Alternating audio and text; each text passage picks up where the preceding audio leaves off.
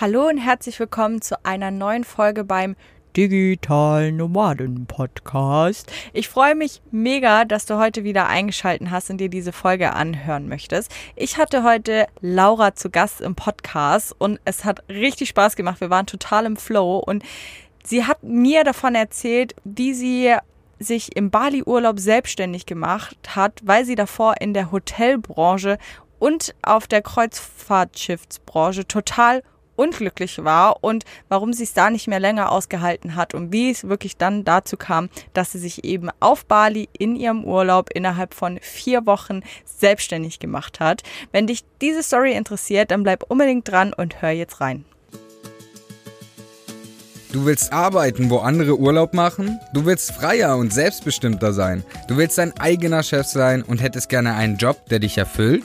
Beim Digitalen Nomaden Podcast sprechen wir mit Menschen, die genau das bereits erreicht haben oder auf dem Weg dorthin sind. Lerne von Experten, wie du dir ein ortsunabhängiges Einkommen sicherst. Egal ob aus deinem Wohnzimmer in Hamburg, dem Café in Prag, der Hängematte auf Bali oder deinem Van in Portugal. Viel Spaß beim Digitale Nomaden Podcast weil die Welt unser Zuhause ist.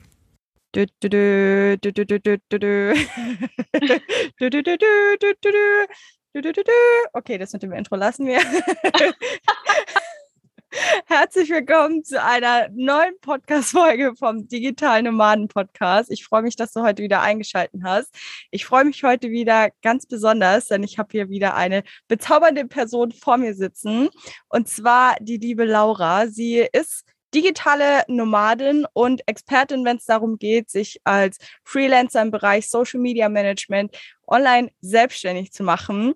Hallo Laura, ich freue mich, dass du da bist. Hi, vielen Dank für die Einladung. Ja, total gerne. Ähm, ich freue mich. Ich weiß, wir hatten bisher einmal irgendwie über Zoom gesprochen. Das war, glaube ich, vor zwei Jahren. Ich freue mich, dass es jetzt wieder soweit ist. ja, sehr cool. Vor zwei Jahren, da war es genau andersrum. Du warst in Deutschland und ich saß auf Bali. Ja. Und jetzt sitze ich in Deutschland und du bist an der Algarve. Wow. Ja, richtig. so kann sich das ändern. Aber witzig, ne, was die Zeit so auf jeden Fall mit sich bringt.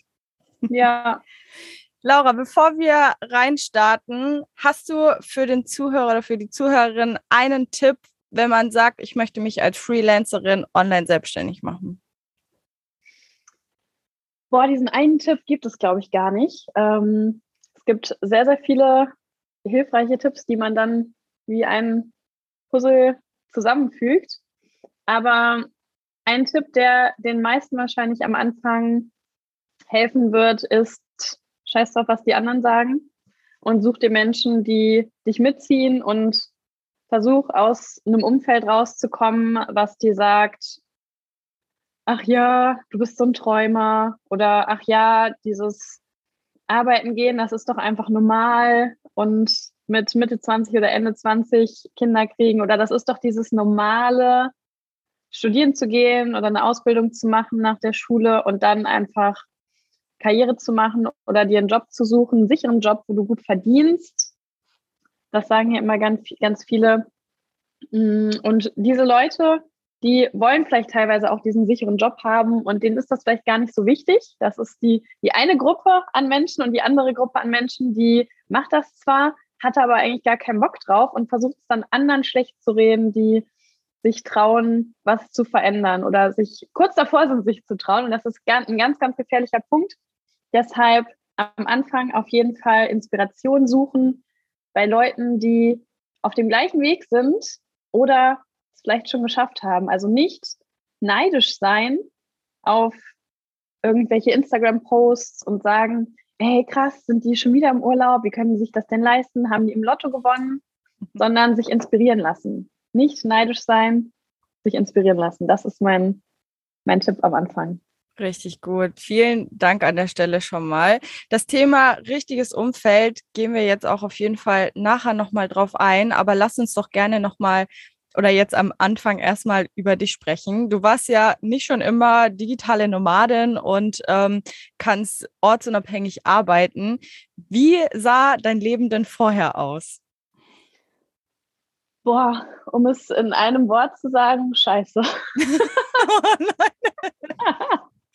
mein Leben war richtig beschissen vorher. Ich habe mein Leben gehasst. Ähm, okay, kurz, kurz äh, die Erklärung, kurz der Kontext. Ähm, also ich war nicht immer die Person, die ich jetzt bin. Ich bin erst dazu geworden. Ich war nie selbstbewusst. Ich war immer eher still, habe mich nie so wirklich Sachen getraut, habe immer versucht, anderen zu gefallen. Und ja, war einfach eine ganz unselbstbewusste Persönlichkeit. Ich habe eine Ausbildung gemacht nach der Schule im Hotel, weil ich schlicht und ergreifend nicht wusste, was ich mit meinem Leben machen soll. Ich finde das eine ganz schön schwierige Frage, so mit 18, 19 nach dem Abi. Oh ja. Wenn du so festlegen musst, was du für die nächsten 40 Jahre machen willst. Ja. Und ich saß dann nur so, oh mein Gott, meine Mama lag mir so irgendwie hing mir im Nacken, äh, ja, du musst dich jetzt mal für einen Studienplatz bewerben. Was willst ja. du jetzt machen? Und dann war ich so verzweifelt, weil ich aus diesem Überangebot, ich kam da gar nicht drauf klar. Es gibt ja. so viele Möglichkeiten und als ich, das ist ja jetzt auch schon zehn Jahre her, oh mein Gott, ich bin wow. da gab es auch noch nicht wirklich diese Möglichkeiten, die wir heutzutage haben, tatsächlich. Mhm. Also es gab schon so ein paar ähm, Kids, die mit 14 angefangen haben, Schminktutorials auf YouTube zu stellen, aber damals konnte man damit, glaube ich, noch gar kein Geld verdienen. Ja. Und diese ganze Social-Media-Szene war auch noch gar nicht so groß, würde ich mal sagen. Also es gab mhm. noch nicht so ein, so ein Angebot. Dieses sich selbstständig machen, selbst und ständig war noch sehr negativ behaftet, was man ja von den Eltern kannte.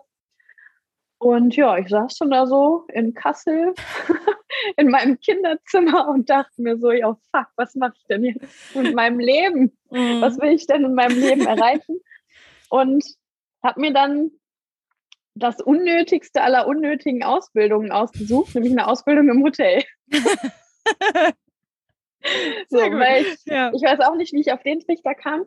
aber damals hatte ich noch, ähm, dachte ich noch, ja, es hat was mit Reisen zu tun und ich bin gerne gereist. Wir hatten da nie so wirklich viel Geld für. Meine Mama war alleinerziehend. Wir waren nicht oft im Urlaub früher, aber ich fand das total cool.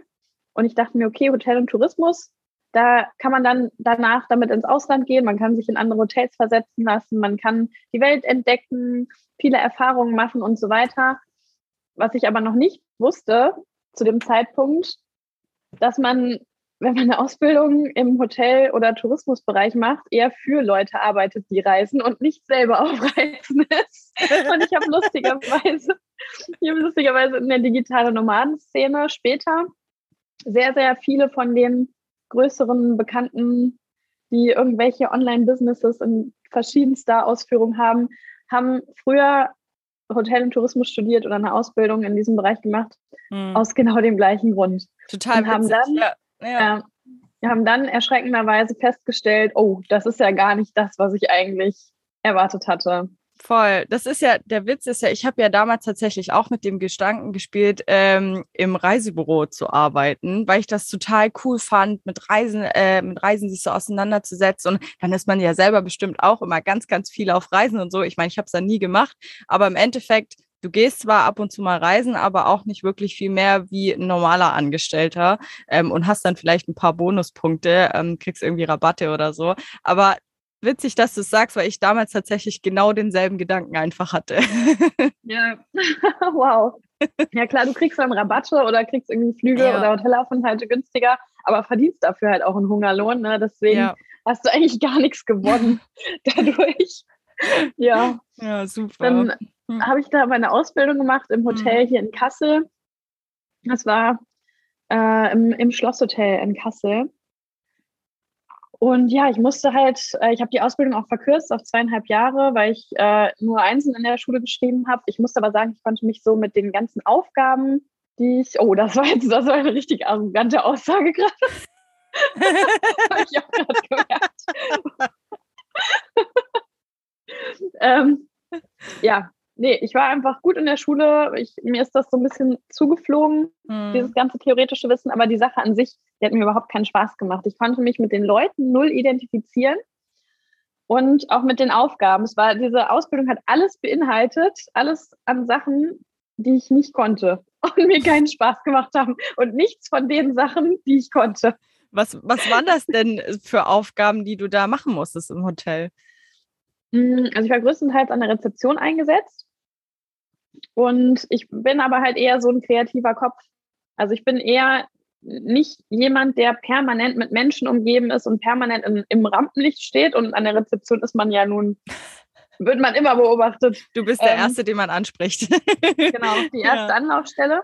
Hm. Ich bin eher ein kreativer Kopf. Ich klamüser gerne Sachen aus und ja, bin eher so die, die im stillen Kämmerlein so ein bisschen vor sich hin äh, kreiert, würde ich mal sagen.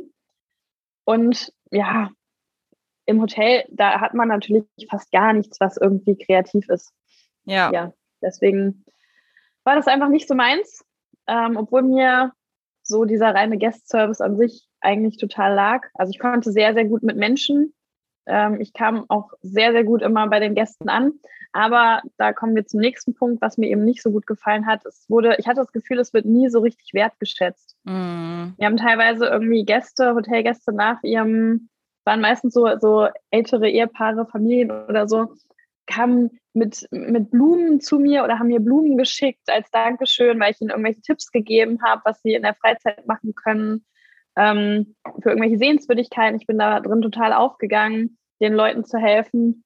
Das wurde so von, von den höheren Positionen nie so wertgeschätzt. Also egal, wo ich gearbeitet habe, das war jetzt nicht nur in der Ausbildung, sondern auch in den anderen, war immer dieser Schmerzpunkt, ich kriege einfach überhaupt keine Wertschätzung für das, was ich ja. hier mache. Kann ich richtig gut nachvollziehen. Es war bei mir tatsächlich auch immer so. Ich war ja jahrelang im Einzelhandel ähm, und ich hatte auch immer das Gefühl, ich bin halt einfach nur so der Depp vom Dienst, wo halt anderen irgendwie hinterherräumt und auch ähm, irgendwie von Arbeitskollegen oder von den Vorgesetzten oder so da wirklich mal diese Wertschätzung zu bekommen, dass man eigentlich ja, das, das alles macht und so, das hat mir damals auch extrem gefehlt. Deswegen bin ich da, also ich kann das richtig gut nachvollziehen, was du sagst. Ja, das stimmt. Also da kenne ich auch super, super viele, die, die sich so fühlen in ihrem Job. Mm. Ich glaube, ich habe eine einzige Freundin, die arbeitet in einer urologischen Praxis hier in Kassel. Grüße gehen raus. Das ist eine, eine sehr gute Freundin von mir mittlerweile. Und das ist die erzählt mit leuchtenden Augen, wenn die von ihrem, von ihrem Job nach Hause kommt. Das ist der Wahnsinn. Ich kenne die krassesten Urologie-Stories, die irgendwie bei irgendwelchen OPs passieren. Die, die, die erzählt echt immer so, also wenn ich sie frage, und was ging heute so an der Arbeit? Ja, hier, ich habe einen Blasenkatheter gelegt und das und das und dann ist das passiert. Und ich denke mir nur so, was? wow. Ja, das, die, die erzählt wirklich mit leuchtenden Augen. Die hat die besten Chefs ever. Ja. Und der macht das so Spaß, die blüht da richtig drin auf. Die hat ein ja. cooles Team, aber das ist die einzige. Die mhm. einzige Person, die ich in meinem kompletten Umfeld kenne, die so über ihren Job redet. Ja, und was das, ja auch voll also schön ist. Das schätze ich auch mega, ja. Das ja. schätze ich total. Genau, also hier geht es ja auch in diesem Podcast nicht äh, darum, das zu verteufeln, wenn man irgendwie seinen 9-to-5-Job oder seinen Angestelltenjob mag. Also es muss definitiv auch die Menschen geben, die einfach diese Jobs lieben und die gibt es da draußen auch. Und hier in dem Podcast sprechen wir ja tatsächlich dann mit den Leuten, die aber sagen, boah, nee, der Job, der gefällt mir einfach gar nicht. So wie jetzt bei dir, du hast gesagt, dein Job war richtig scheiße und hattest gar keinen Bock drauf. Ähm, wie hat sich das... Ähm, also wann genau hat sich das für dich geäußert, dass du gesagt hast, boah, nee, das geht nicht mehr? Puh, das war eine lange, lange Reise. Also diese Situation, die ich gerade beschrieben habe, die ich, habe ich auch noch eigentlich gar nicht fertig beschrieben, aber die hat sich noch über einige Jahre hingezogen. Das waren bestimmt noch mal, ja, so fünf, sechs Jahre. Also ich mhm. habe, ich rede auch wow. nicht nur von einem Arbeitsplatz, sondern von sehr vielen verschiedenen. Ich habe äh, sehr, sehr viele Dinge ausprobiert, weil ich immer dachte, ja, wenn ich diesen einen Job finde, so dann ist alles gut. Ich muss nur so meinen Traumjob finden. Habe mich von, von Arbeitsplatz, von Arbeitgeber zu Arbeitgeber gehangelt und habe aber jedes Mal hat sich das Ganze wiederholt. Und ein, ein Spruch, den mir mal Timo, der ehemalige digitale Nomaden-Podcast-Sprecher, gesagt hat, ähm, der mir an dieser Stelle auch aufgefallen ist, war ein Drama bleibt immer ein Drama, auch wenn es auf einer anderen Bühne gespielt wird. Ja. Und das habe ich sehr, sehr lange nicht verstanden früher. Also ich hatte immer diese, in, in jedem Job dieses gleiche Muster. Die Kollegen waren irgendwie nicht so, wie, wie ich sie gerne, wie ich sie gerne hätte. Die haben übereinander gelästert, die haben schlecht übereinander geredet, wo ich mir immer so dachte, hä? Warum macht ihr das? Wir wären so viel stärker, wenn wir zusammenhalten würden. Die ja. haben sich gegenseitig beneidet, wenn einer irgendwie Lob vom Chef bekommen hat, wenn ich von irgendwelchen Kunden wieder Blumen zugeschickt bekommen habe, weil ähm, mit einer Karte, hey, danke für die tollen Tipps, dann haben die die Augen verdreht, anstatt zu sagen, mm. ey, voll cool, good job, girl. Ja, immer und, Ellenbogen raus auch, ne, genau, mit den Arbeitskollegen. Genau, und ähm, dann immer, oh, diese, diese, ganzen, diese ganzen Überstunden, die ich da früher immer gemacht habe. Also ich hatte gefühlt nie Freizeit, wenn ich mal von der Arbeit irgendwie früher kam oder so, wenn das mal passiert ist, dann war ich so K.O. immer, dass ich mich ins Bett gelegt habe und gepennt habe, so nachmittags um zwei. Weil wow. ich um, mhm. um, irgendwie morgens um vier schon aufgestanden bin, weil ich um 5.30 Uhr oder so los musste zur Frühschicht ich war kontinuierlich fertig, ich sah kontinuierlich schlecht aus. Also man hat mir, ich sah richtig ungesund aus, wenn ich mir jetzt so Bilder von früher angucke. Ich hatte immer so ein paar Kilos mehr, weil das immer ah, dieses, ja, Kantinenessen und Essen, wann man dafür eingeteilt ist und ja. nicht dann, wann man Hunger hat. Ne, ist der ungesündeste Lebensstil ever. Ja. Ähm, genau. Ja, das war bei mir tatsächlich auch, ich habe mich auch immer darüber aufgeregt, dass ich, also wir hatten auch vorgegebene Pausenzeiten und das war halt überhaupt nicht mein Biorhythmus. Also ich habe immer gemerkt, dass ich mir halt das Essen einfach reinschaufel, damit ich jetzt halt was zu essen habe, weil ich wüsste, wenn ich jetzt halt nichts esse, dann habe ich halt in zwei Stunden extrem Hunger, weil das normal mein normaler Rhythmus wäre so. Ähm, deswegen, ich, ich habe auch äh, das tatsächlich in der ist so ein kleiner Punkt, eine Ernährung deckt man eigentlich gar nicht dran. Ähm, aber das war bei mir tatsächlich auch so. Ich war immer, ähm, hatte auch immer ein bisschen mehr auf den Rippen oder so. Deswegen, weil einfach, glaube ich, diese Grundsituation einfach nicht gestimmt hat, auch eben mit dem Essen im Zusammenhang. Ja, genau. Also ja, das war, das war halt noch ein Punkt. Und dann natürlich, also die, die fehlende Freizeit, der ungesunde Lebensstil die geringe Wertschätzung und dann natürlich der Punkt mit dem Geld. Ich war ja. kontinuierlich pleite. ich habe da irgendwie meine 1500 Euro netto verdient, habe äh, in WGs gewohnt, was damals mit Anfang 20 natürlich cool war. Das hätte ich wahrscheinlich auch so gemacht. Mhm. Aber auch einfach, weil ich mir, also hätte ich alleine wohnen wollen, dann hätte ich mir das gar nicht leisten können, so richtig von meinem Gehalt. Weil ja, ich habe dann später auch in Frankfurt gewohnt und in einer Stadt wie Frankfurt mit 1500 Euro im Monat, ne? Ist natürlich nicht so witzig. Da ja. kannst du dir gar nicht mehr leisten als irgendwie ein, ähm, ein, ein kleines WG-Zimmer. Voll, fühle ich voll, voll mit dir. Also ich wollte ja auch immer alleine wohnen, habe dann immer gedacht, boah, pff, mit dem Gehalt, äh, ich meine, es geht klar immer irgendwie, aber du willst ja natürlich auch irgendwie ein bisschen Lebensqualität und dir natürlich auch mal irgendwie mal auch mal ein bisschen was gönnen oder so. Aber wenn du halt jedes Mal jeden Cent umdrehen musst, ähm, dann macht es halt auch keinen Spaß. Deswegen, äh, bei mir war das exakt dieselbe Situation. Ja, ja, hättest dich ja mit deinem Van vors Büro stellen können. Vanlife. okay, ja, der Van, der kam ja tatsächlich erst ein paar Jährchen später dann. dann hätte man das überlegen können. Boah, dann hätten sie dich wahrscheinlich noch, hätten sie noch an, an die Tür geklopft und rausgeklingelt, wenn sie irgendwie unterbesetzt oh, sind ja. oder so. Ja. Das hätten sie wahrscheinlich gebracht, ey. Ja. Boah, das, das war immer das Härteste, ne? Wenn man in der Hotelbranche früher mal so ein Wochenende frei hatte, dann hatte man regelrecht, man konnte das gar nicht genießen, weil man das ganze Wochenende Angst hatte, weil man jetzt was super Cooles geplant hat und dass sie einen dann doch irgendwie anrufen, weil irgendwer mhm. krank geworden ist. Ja, und ja, ja, ja natürlich ähm, der letzte Punkt, das äh, niedrige Gehalt. Also man hatte immer irgendwie das Gefühl, es geht nicht so richtig weiter. Man, es gab nicht so ein richtiges Ziel, worauf man hinarbeiten konnte. Außer vielleicht die nächste Gehaltserhöhung, wo man dann mal äh, 200 Euro mehr verdient hat brutto also ungefähr 100, hast du ein Huni mehr. ähm, ja. ja. Und ja, das war einfach so dieses Gesamtpaket, was irgendwie nicht gepasst hat. Der Lifestyle, das wenige Geld, dass man ständig pleite war und ja, das, das Umfeld, was sich einfach gegenseitig überhaupt nicht empowert hat, sondern eher runtergezogen hat und sich beneidet hat, Sachen schlecht geredet hat. Ja. Ja, und das war aber tatsächlich, also ich habe es ganz lange nicht verstanden, wie ich gerade schon gesagt habe. Ich hatte, dachte dann, ich hätte meinen ultimativen Traumjob gefunden. Und zwar habe ich dann auf dem Kreuzfahrtschiff gearbeitet. Bei zwei verschiedenen großen Reedereien, die wahrscheinlich jeder kennt in Deutschland. Und ja, da haben mich die Leute für beneidet und sag, haben, haben zu mir gesagt, ey krass, du arbeitest auf der AIDA, das ist ja, das ist ja so cool.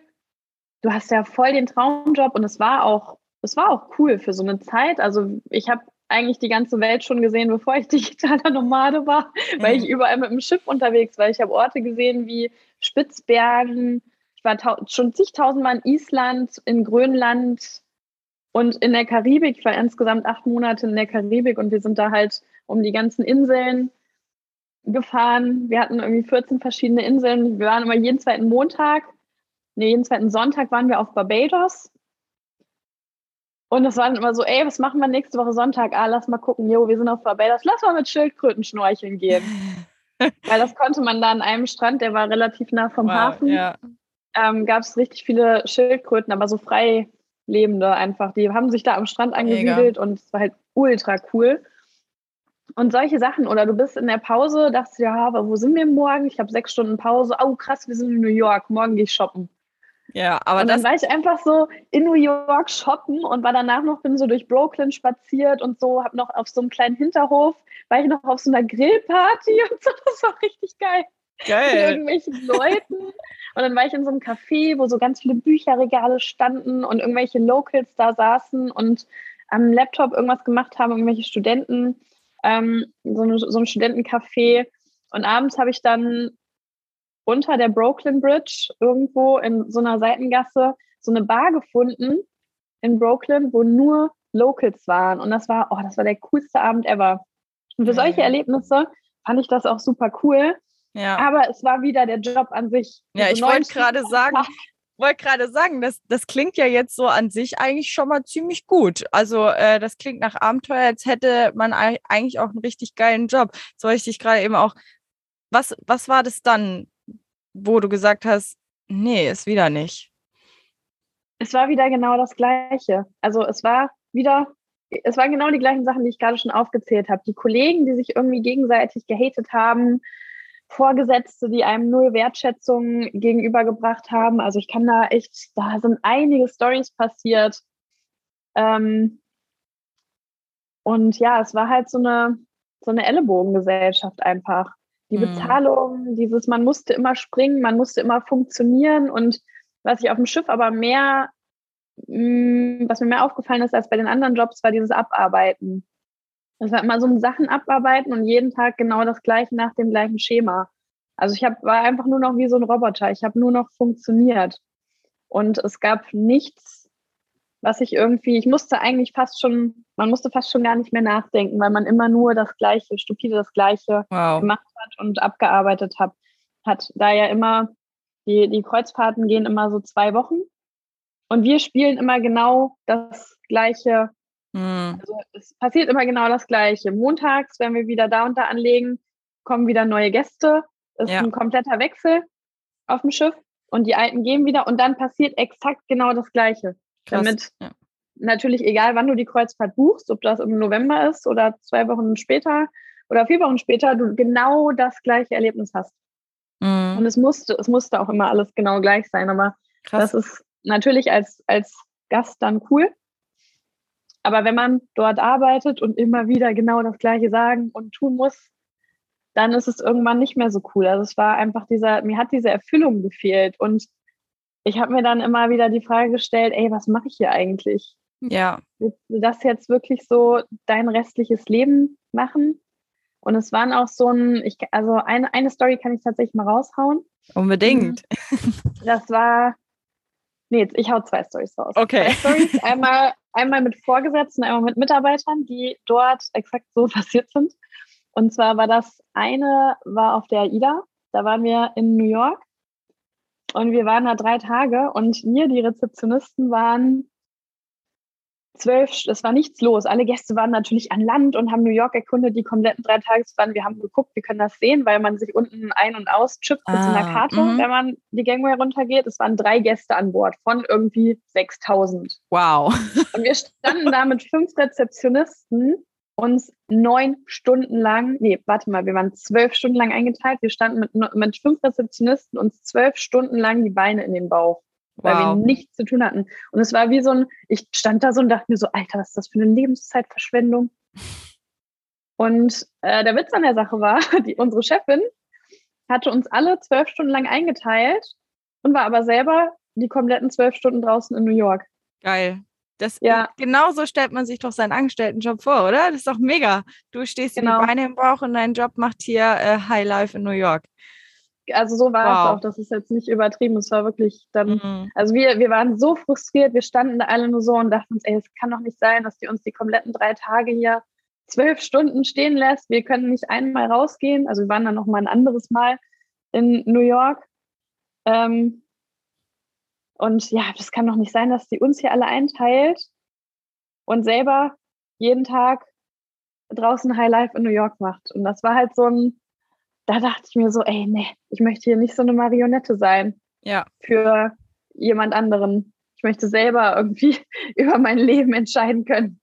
Mhm. Und ja, das war so ein Eye-Opener. Und der zweite war tatsächlich, das war bei einer anderen Reederei. Das war bevor ich auf der IDA gearbeitet habe. Da war ich auch an der Rezeption, im Spa-Bereich allerdings. Und da hatten wir weiße Schuhe, mussten wir weiße Schuhe anziehen. Die habe ich mir vorher mitgebracht aus, ich, aus dem H&M. Da gibt es so weiße Stoffschuhe. Habe ich extra ja. drei Paar von mitgenommen, weil ich wusste, okay, ich bin vier Monate, geht mein Vertrag. Ich war mal vier Monate auf dem Schiff, mh, mm, ohne freien Tag. Und wir hatten danach sozusagen zwei Monate ungefähr durchgehend frei. Also mhm. es ist so wie so ein, wie so ein Saisonvertrag ja. halt, ne? Und genau, wir waren, ich war acht, nee, nicht acht Monate, vier Monate in der Karibik. Und da kann man relativ schlecht shoppen gehen auf den kleinen Inseln. Deswegen dachte ich mir, okay, nehme ich mir so drei Paar von den weißen Schuhen mal auf Vorrat mit. Ne? Die werden ja schnell dreckig. Und ich bin dann nach den vier Monaten, sollte ich nach Hause fliegen also mein Vertrag war zu Ende und ich wurde gefragt, hier auf einem anderen Schiff in der Reederei, die sind gerade in, die waren in Dubrovnik und sind da unten in Kroatien äh, mhm. rumgefahren, äh, Bodrum, Dubrovnik, so eine Tour. Da sind die rum, rumgetuckert, ob da jemand von uns nochmal einspringen könnte, weil da sind statt fünf Rezeptionisten nur zwei, weil alle anderen ausgefallen sind. Und ich dann, ja klar, mache ich. Ich hatte übel Bock. Ich war eigentlich immer so voll ich war voll die, die motivierte Mitarbeiterin eigentlich immer, wenn es mir gut ging, ne? Und ich natürlich direkt so, ja klar, ich habe übel Bock, mache ich. Wurde ich eine Woche später aus der Karibik von Barbados aus nach Dubrovnik geflogen. Ähm, und was aber vorher passiert ist, meine drei Paar weiße Stoffschuhe waren komplett verdreckt, natürlich nach vier Monaten, ne? Ja. Und das, ja, es sind halt diese H&M für 10,99 Euro 99 kosten diese Stoffschuhe. Dann habe ich die, wir hatten eine Laundry an Bord, wo die komplette Crew ihre Wäsche selber waschen konnte. Also standen so wie so ein Waschsalon einfach, ne? Dann habe ich dieses eine Paar Schuhe in so einen Beutel gepackt, zugeschnürt und habe das in die Waschmaschine gesteckt, weil ich mir dachte, ey, ich kann nicht so verdreckt hier jetzt auf dem neuen Schiff ankommen, weil es war sehr wichtig, dass man immer frisch gestriegelt aussieht.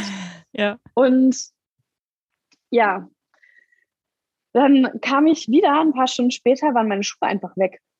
Oh. Und es gab an, an Bord ähm, Securities, gibt es auf jedem Schiff, die halt so für die Sicherheit sorgen, die auch an der Gangway unten stehen, gucken, dass die Gäste sich einchecken, auschecken, dass kein blinder Passagier sozusagen an Bord ist. Und dann, ja, waren meine Schuhe weg. Bin ich halt in anderen Schuhen, ich hatte dann nur noch schwarze dabei, bin ich in anderen Schuhen zum Dienst gegangen da kommt die HR-Managerin, also die Personalleitin, hoch, zieht eine Fresse, knallt mir meinen Beutel auf den Tisch hm. mit den Schuhen und fragt, ob ich denn meine Schuhe in die Waschmaschine gesteckt hätte. Und ich so, ja, habe ich gemacht. Ich muss doch auf ein anderes Schiff und die waren dreckig. Ich wollte da nicht so verdreckt ankommen. Und dann habe ich ernsthaft, ähm, ist das Ganze so passiert, dass einer von den Securities, die bekommen an Bord bei verschiedenen Reedereien, das ist nicht bei allen so, eine Provision dafür, wenn sie andere Leute verpfeifen,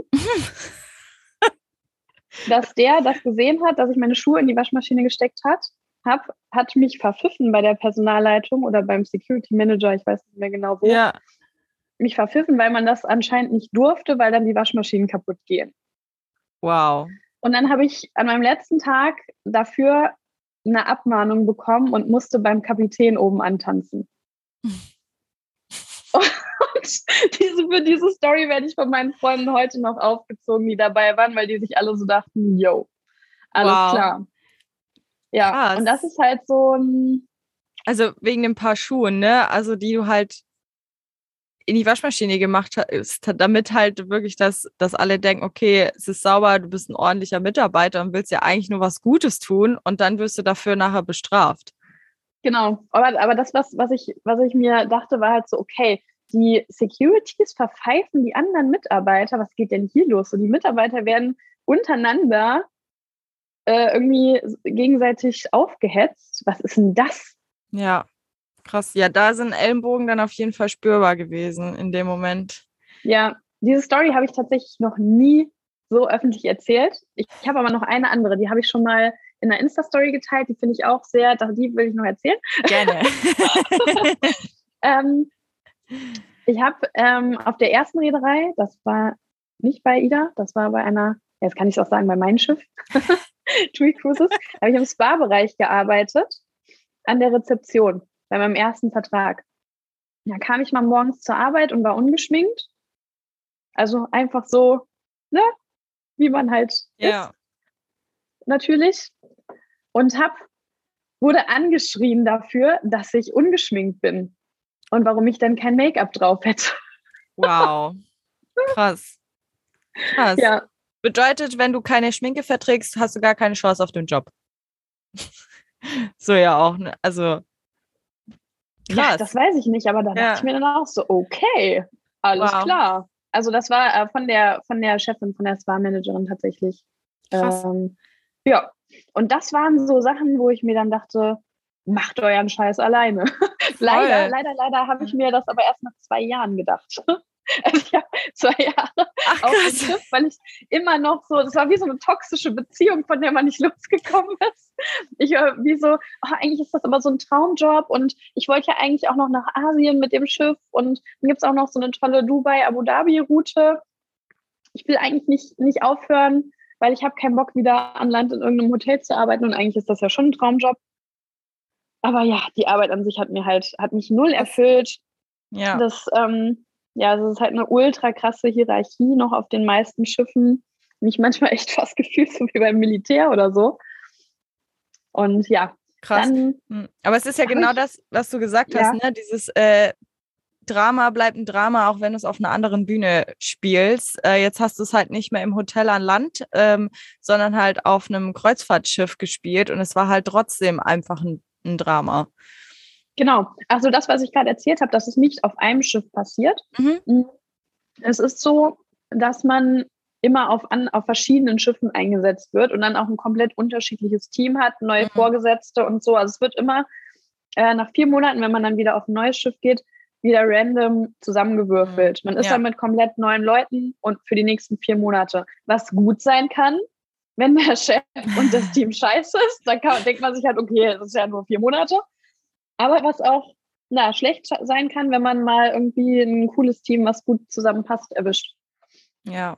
Ja, also es waren jetzt verschiedene Vorgesetzte und verschiedene Teams, von denen ich gerade erzählt habe. Ja, ja, aber so. also das ist ja dann noch krasser, ne? Also du hast so oft die Bühne halt gewechselt und es war trotzdem jedes Mal irgendwie wieder dasselbe Drama. So, du hast ja nicht nur genau einmal das. die Location gewechselt, sondern halt umso öfters und es war halt jedes Mal wieder das Gleiche. Ja, genau das. Ähm, ja, ich bin dann nach, nach Frankfurt gegangen. Also ich dachte mir dann irgendwann so, ach nee, ich habe jetzt keine Lust mehr auf dieses kontinuierlich Reisen. Ich möchte nicht mehr auf dem Schiff. Ich möchte mal wieder mich irgendwie setteln. Und ich ja. habe irgendwie Bock auf was Neues, weil egal auf welches Schiff ich gehe, das wird irgendwie, das erfüllt mich einfach nicht. Und dann bin ich nach Frankfurt gegangen und habe da ein Hotel einer großen Hotelkette mit eröffnet. Im, in der Eventabteilung, im Event Sales. Und ja, da ging es dann eigentlich wieder genauso los. Wow. Wie, wie alt warst du äh, zu dem Zeitpunkt, äh, dass man ungefähr weiß, wann das war? 25. 25. Und wie alt bist du jetzt? 29. 19. Okay.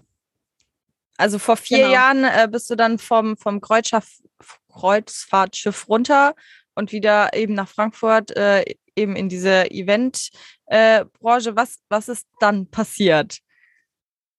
Ja, was ist dann passiert? Ich dachte dann irgendwie, oh, jetzt habe ich diesen einen Job gefunden. Mir hat das ultra Bock gemacht. Mir hat das richtig Spaß gemacht. Aber ich habe dann wieder gemerkt, hm, irgendwie sind hier nur Kollegen, die sich gegenseitig anbitschen. Also Kolleginnen, wir waren zu viert, nee, zu fünft, äh, fünf Mädels in der Eventabteilung. Die haben sich ständig gegenseitig angebitscht. Wenn eine von denen aus dem Raum gegangen ist, dann, dann wurde irgendwie darüber gelästert und sich gegenseitig vom Chef in die Pfanne gehauen. Und das war, das war immer so was, was ich nie verstanden habe. Mhm. Wo ich mir so dachte, hä, warum macht ihr das? Das ist doch so unnötig. Ja, das ist krass, dass du das, ähm, also ich habe das Glück, also dass man sich so in die Pfanne haut, irgendwie, das habe ich tatsächlich so nicht so krass erlebt. Äh, deswegen, also ich bin froh drum, aber krass, dass es da jetzt halt wieder irgendwie passiert ist, dass äh, ja, hier, wir sind wieder bei den Ellenbogen, dass die Leute halt dich irgendwie verpfeifen oder halt ja dich beim Chef dann äh, anschwärzen oder so. Genau. Ähm, ja, ich habe, glaube ich, ich habe ultra viel gearbeitet. Also es war wie gesagt eine Hoteleröffnung. Mir wurde vorher gesagt, hier, das wird hier jetzt kein Däumchen drehen, ne? Das wird schon, wird schon viel. Aber ja, ich hatte da Bock drauf. Ich hatte Bock auf ein neues Projekt. Und kam dann aber irgendwann nach so, nach so einem halben Jahr, glaube ich, an so einen Punkt, wo ich mir dachte, öh, ich hatte jetzt nicht ein einziges Mal Urlaub. Ich arbeite jeden Tag 12 bis 15 Stunden unter so einem krassen Stress, dass ich nicht einmal schaffe, irgendwie aufs Handy oder auf die Uhr zu gucken. Ich schaffe es teilweise noch nicht mal, was essen zu gehen zwischendrin, weil es so viel zu tun war. Natürlich äh, musste man Personalkosten sparen und ein Mitarbeiter musste die Arbeit von zwei machen. Ähm, ja, und da, ja, da kam ich irgendwann an so einen Punkt, wo ich mir dachte, ach Leute, jetzt, jetzt reicht es aber mal langsam. Ich hätte auch gerne mal wieder ein Wochenende. Ich bin echt, ich kam irgendwie Freitagabend nach Hause. Ich habe ungefähr ein Jahr in Frankfurt gewohnt. Ich habe keine sozialen Kontakte da Krass. gehabt, weil ich gar keine Zeit hatte, am Wochenende irgendwie rauszugehen. Krass. Ich war, hm. habe in der Innenstadt gewohnt in Frankfurt. Das Hotel ist am Flughafen in Gateway Gardens und habe eine Stunde ungefähr fast zur Arbeit hingebraucht und wieder zurück. Nochmal. Und das noch plus die 15 Stunden, die ich schon im Büro saß. Krass. Also ich war eigentlich nur on Tour, bin abends ins Bett gefallen. Ich habe es teilweise noch nicht mal geschafft, einkaufen zu gehen. Ich war damals noch in einer Beziehung. Mein Ex-Freund hat auch bei Hyatt gearbeitet, allerdings in einer anderen Stadt. Und der meinte auch, ey Laura, wie lange willst du das noch mitmachen? Das kann doch so jetzt nicht weitergehen. Ja, krass. Ja, und dann, dann kam so ein, so ein Moment, wo ich mir im Nachhinein denke, ey Leute, seid ihr eigentlich bescheuert? Also das geht jetzt an die Vorgesetzten. unsere, unsere Hotelmanagerin hatte damals, ich habe schon irgendwie privat so ein bisschen mit Instagram angefangen. Das war jetzt aber nichts Wildes. Ich hatte auf meinem privaten Account irgendwann so 3000 Follower. Und dachte mir halt irgendwie so, hm, cool. Ich hatte dann auch schon so eine, so eine erste Kooperationsanfrage. Und die hat dann, als wir mal Abendessen waren mit dem ganzen Team, hat irgendwer meinen Instagram-Account gezeigt und sie hat das gesehen und meinte halt, ey krass, du wirst den Instagram-Account vom Hotel übernehmen. Und das hat mich so, ich habe das so gefeiert, ne? ich hatte da so Bock drauf. Ja. Und saß ich nach diesen 15 Stunden ähm, abends noch zu Hause und habe in meiner Freizeit mit meinem privaten Handy den Instagram-Account vom Hotel aufgebaut. Obwohl ich in einer ganz anderen Abteilung war.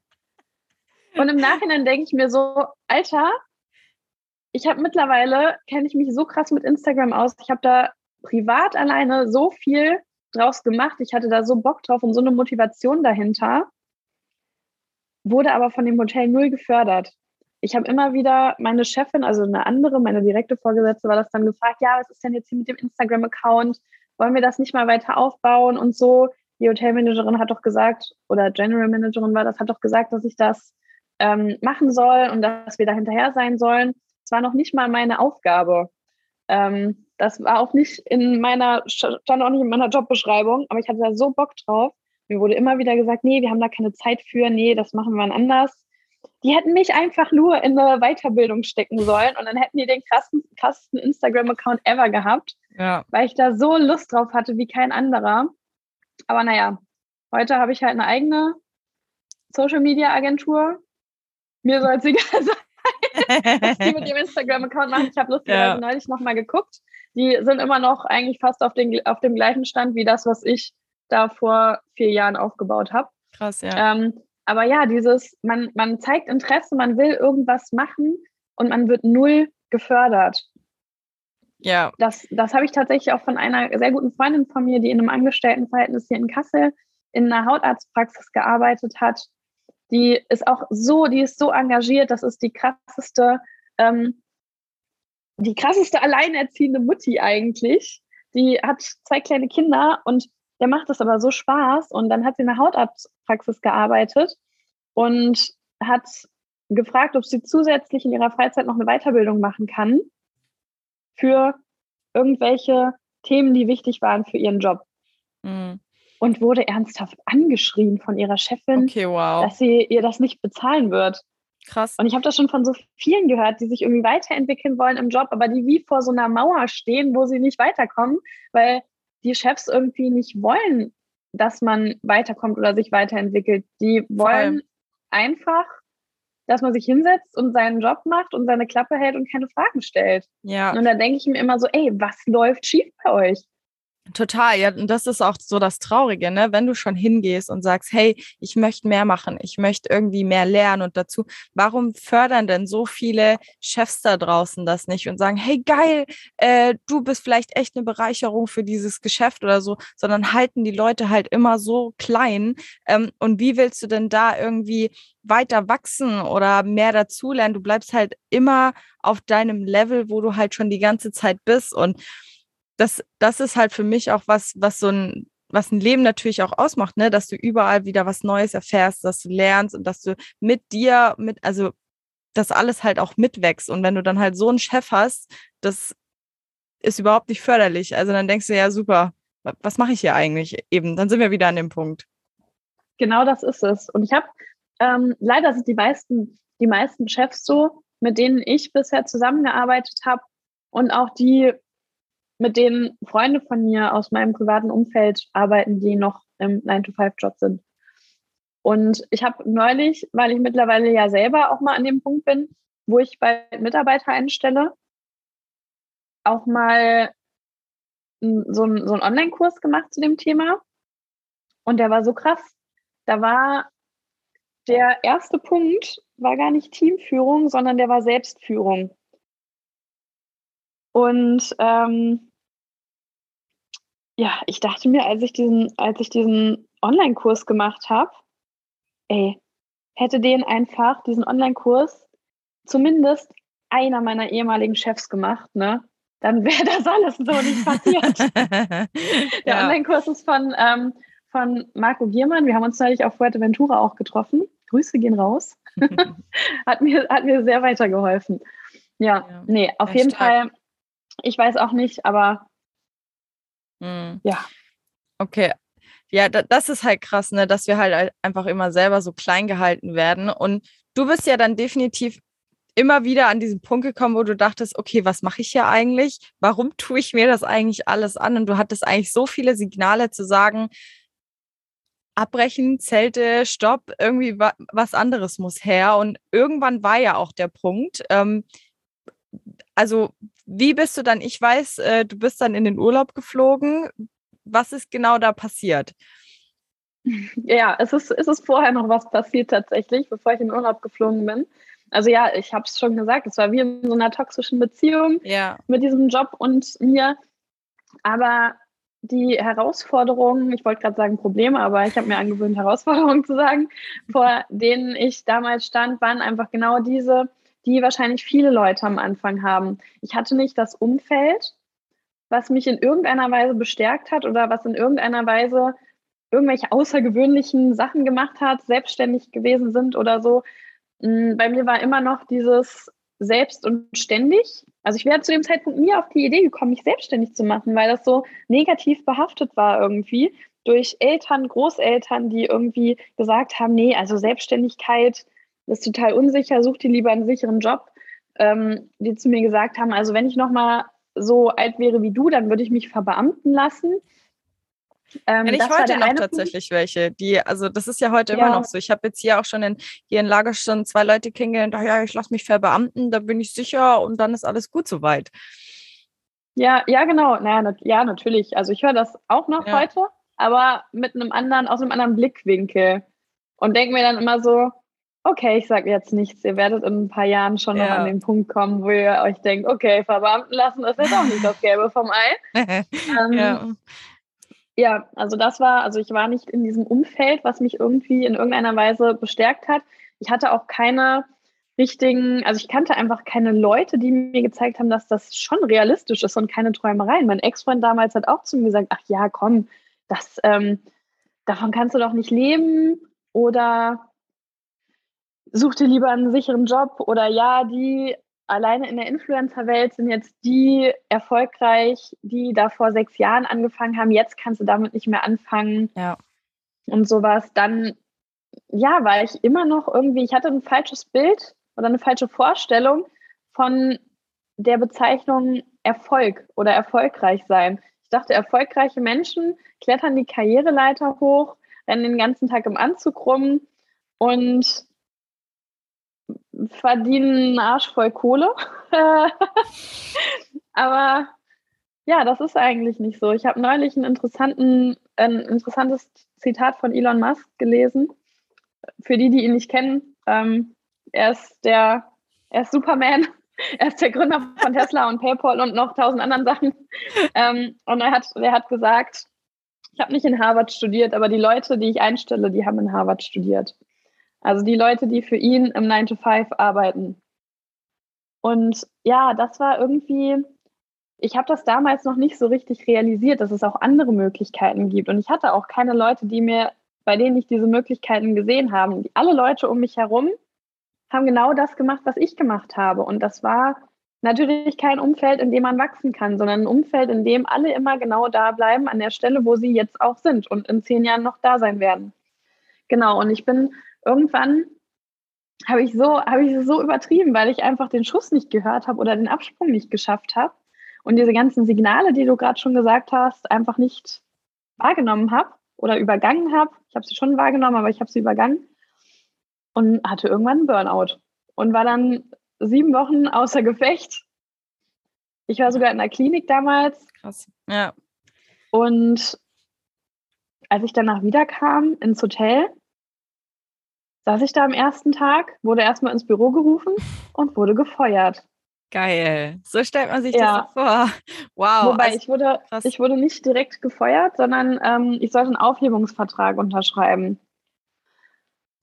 Äh, allerdings war ich leider zu intelligent, um diesen Aufhebungsvertrag zu unterschreiben, weil der meistens zu Ungunsten des, also für die, die nicht wissen, was ein Aufhebungsvertrag ist, der fällt meistens zu Ungunsten des Arbeitnehmers aus und eher zugunsten des Arbeitgebers und man entbindet sich sozusagen damit von seinen Rechten. Man Richtig. bekommt danach auch kein Arbeitslosengeld oder so, weil man sozusagen nicht gekündigt wird, sondern einvernehmlich beschließt, dass das äh, Arbeitsverhältnis aufgehoben ist. ja. Genau. An meinem Schreibtisch saß auch schon jemand Neues. Super. als ich gesagt habe. Äh, Äh, hast du davor was geahnt, als du wieder zurückkamst? nee, gar nicht. Krass. Überhaupt nicht. Ähm, genau. Und dann bin ich da raus, habe meine Anwältin angerufen und ich habe mich so, es war so ein krasses Gefühl der Erleichterung, das kannst du dir gar nicht vorstellen. Und im wurde die Nachhinein, Entscheidung praktisch abgenommen, ne? genau, mir wurde die Entscheidung abgenommen. Und im Nachhinein denke ich mir so, ey, das war das Beste, was mir jemals passiert ist. Wahnsinn. Weil Mhm. ich hatte dann, ich war dann frei und konnte machen, was ich will. Ich hatte noch meinen kompletten Jahresurlaub und noch, noch mal so viel Tage in Überstunden zusammengerechnet, die, ich, die sich angehäuft haben über dieses Jahr. Und bin dann nach Bali geflogen für sechs Wochen. Ich hatte, ich weiß nicht warum, aber ich hatte irgendwie so ein Bauchgefühl. Und es war das erste Mal in meinem Leben, dass ich so richtig auf mein Bauchgefühl gehört habe. Es war so richtig wie, als hätte mich Bali gerufen. Ich kannte Mhm. niemanden da. Ich hatte keinerlei Verbindung zu Bali. Da war es auch noch nicht so, dass jeder Hans Wurst auf Instagram gepostet hat, jo, ich mache jetzt ein Online-Business und fliege jetzt, bin jetzt gerade auf Bali. Ja. Noch kein Arsch war auf Bali gefühlt. Und ja, bin ich nach Bali geflogen, zwei Wochen später, glaube ich, für sechs Wochen. Ich hatte einen Rückflug mit dem Vorhaben, danach, sechs Wochen später in Frankfurt, in einem anderen Hotel einen neuen Job anzufangen, eine Position höher. das ist so, ne, du denkst so, ja, Freiheit und du sagst jetzt gerade, okay, ich mache jetzt ein bisschen Urlaub und dann gehe ich genau dahin wieder zurück, äh, wo es mir eigentlich so kacke ging, ne? Genau richtig. Aber ich hatte, ich wusste natürlich noch gar nicht, was es für Möglichkeiten da draußen gibt. Ne? Ich, also ich wäre, wie gesagt, nie auf die Idee gekommen, irgendwie Selbstständigkeit, so dass ich kannte niemanden, der das macht. Und in dieser ganzen Instagram- oder Online-Szene, das war auch noch nicht so groß. Es gab noch keine Online-Kurse, es gab noch nicht so wirklich Coachings. Das ist ja schon ein paar Jahre her. Und dann stand ich da auf Bali und bin da irgendwie so rumgetravelt. Ich hatte so eine, auch mir so ein paar Sachen äh, rausgesucht, die ich sehen wollte. Dann habe ich da eine Freundin wieder getroffen aus Wien, die gesagt hat, so, ich bin jetzt nach Bali geflogen, ich werde jetzt digitaler Nomade. Und ich so, hä, digitaler Nomade, was ist das denn? ich habe das noch nie gehört. Und, ähm, die hat dann als virtuelle Assistentin angefangen zu arbeiten. Hatte auch, der ging's, wir sind, unsere Leben sind immer so komplett parallel verlaufen. Das war witzig, nur in anderen Städten.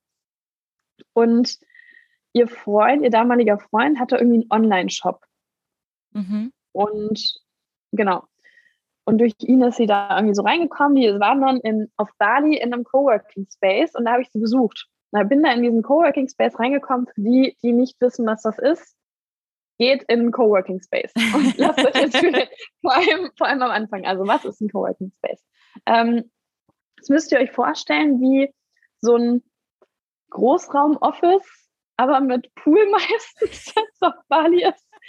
ähm, in Deutschland gibt es WeWork zum Beispiel. Das ist aber jetzt nicht ganz so cool wie so ein, wobei ich war noch nie da. Ähm, also ich kann es eigentlich gar nicht beurteilen. Aber ja, auf Bali, Coworking Space.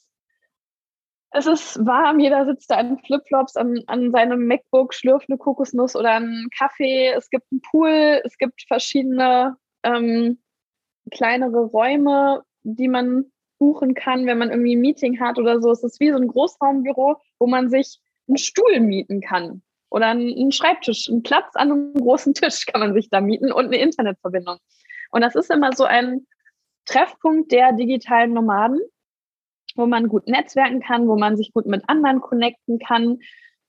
Da sind dann auch meistens irgendwelche Workshops zu verschiedenen Themen. Und da stand ich dann halt und dachte mir so, jo, was sitzen die denn hier alle an ihrem MacBook? Was machen die denn da? Ja, wo wir dann auch jetzt äh, an dem Punkt von dem Umfeld wären, ne? Wo du ganz genau. am Anfang gesagt hast, äh, such dir das richtige Umfeld, das dich halt weiterbringt. Und genau dort hast du ja eigentlich dann dieses Umfeld gefunden von Menschen, die dir praktisch deinen Horizont erweitert haben und äh, dir gezeigt haben, hey, guck mal, digitaler Nomadentum, das gibt es, das hier ist es. Ja, genau. Und ja, ich, ich stand dann da und wusste nicht, was die alle machen. Und habe mich dann einfach mal, ich habe einfach angefangen, mich mit verschiedenen Leuten zu unterhalten. Und die einfach gefragt, so, was machen die? Und das ist ja das Coole, was ihr auch hier im Digitale Nomaden Podcast macht. Die Leute, die zu Hause sitzen in Deutschland in ihrem 9-to-5-Job, die können nicht mal eben nach Bali fliegen und Leute fragen, ey, yo, was machst du? Mhm. Sondern die können in die verschiedenen Podcast-Folgen reinhören Genau. Und sich von den Leuten einfach anhören, was sie machen. Genau. und richtig. sich inspirieren lassen. Das ist super wichtig am Anfang, dass man sich verschiedene, also dass man sich Inspiration sucht, Menschen, die das schon geschafft haben und sich abguckt, ey, wie haben die das gemacht? Ist das vielleicht auch was für mich? Und genau das gleiche habe ich dann gemacht. Ich habe angefangen, beziehungsweise erstmal habe ich mich unterhalten mit einem, mit dem Aaron. Grüße gehen raus. Ich habe ihn in der ersten Podcast-Folge schon genannt. Es ist aber in den letzten zwei Jahren sehr viel passiert, auch bei ihm. Mhm. ähm, der saß damals, der hatte sich auch gerade irgendwie selbstständig gemacht mit einem T-Shirt-Business, Print on Demand.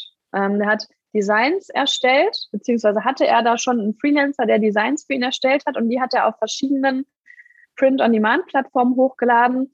Mm, das muss man sich so vorstellen, das sind Dinge oder man kann dann auf dieser Plattform dieses Design kaufen, zum Beispiel auf einem YouTube-Beutel gedruckt, auf einem T-Shirt gedruckt, auf einer äh, Kappe gedruckt, irgendwie sowas.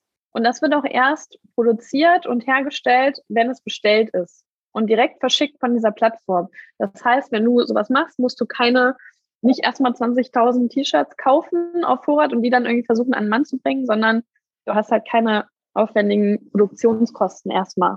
Ja. Und das hat der gemacht. Und er saß da irgendwie so mit seinen Flipflops, mit seiner kurzen Hose auf Bali an seinem MacBook und hat da so, keine Ahnung, 5000 Euro im Monat verdient. Und ich dachte mir so, yo, was geht denn ab? Und ich sitze da in Frankfurt unter Dauerstress und mache für 1500 mich zum Deppen oder was. Ja. Das und da dachte ich mir halt so, nee, ich kann das auch. Also der Aaron, ähm, kurzes Update. Ich habe vor ein paar Wochen erst wieder mit ihm gesprochen. Der wohnt mittlerweile in Georgien Ach, mit seiner Freundin, die auch Laura heißt und hat irgendwie 25 Angestellte und eine komplette T-Shirts-Produktionsfirma.